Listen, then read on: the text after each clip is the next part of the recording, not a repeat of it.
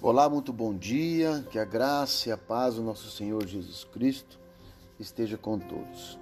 Espero que todos estejam bem do grupo e a mensagem de hoje para os homens de honra está em 1 Timóteo 4:1.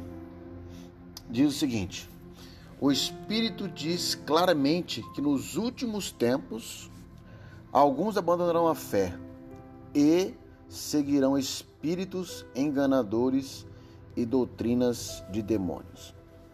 Amém?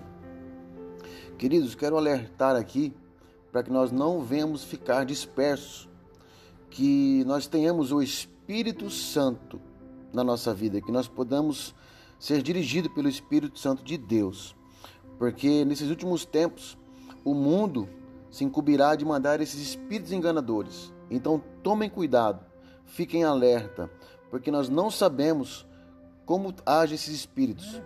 Aparentemente, eles agem como se, tivesse, como se tivéssemos certos e na verdade são enganadores.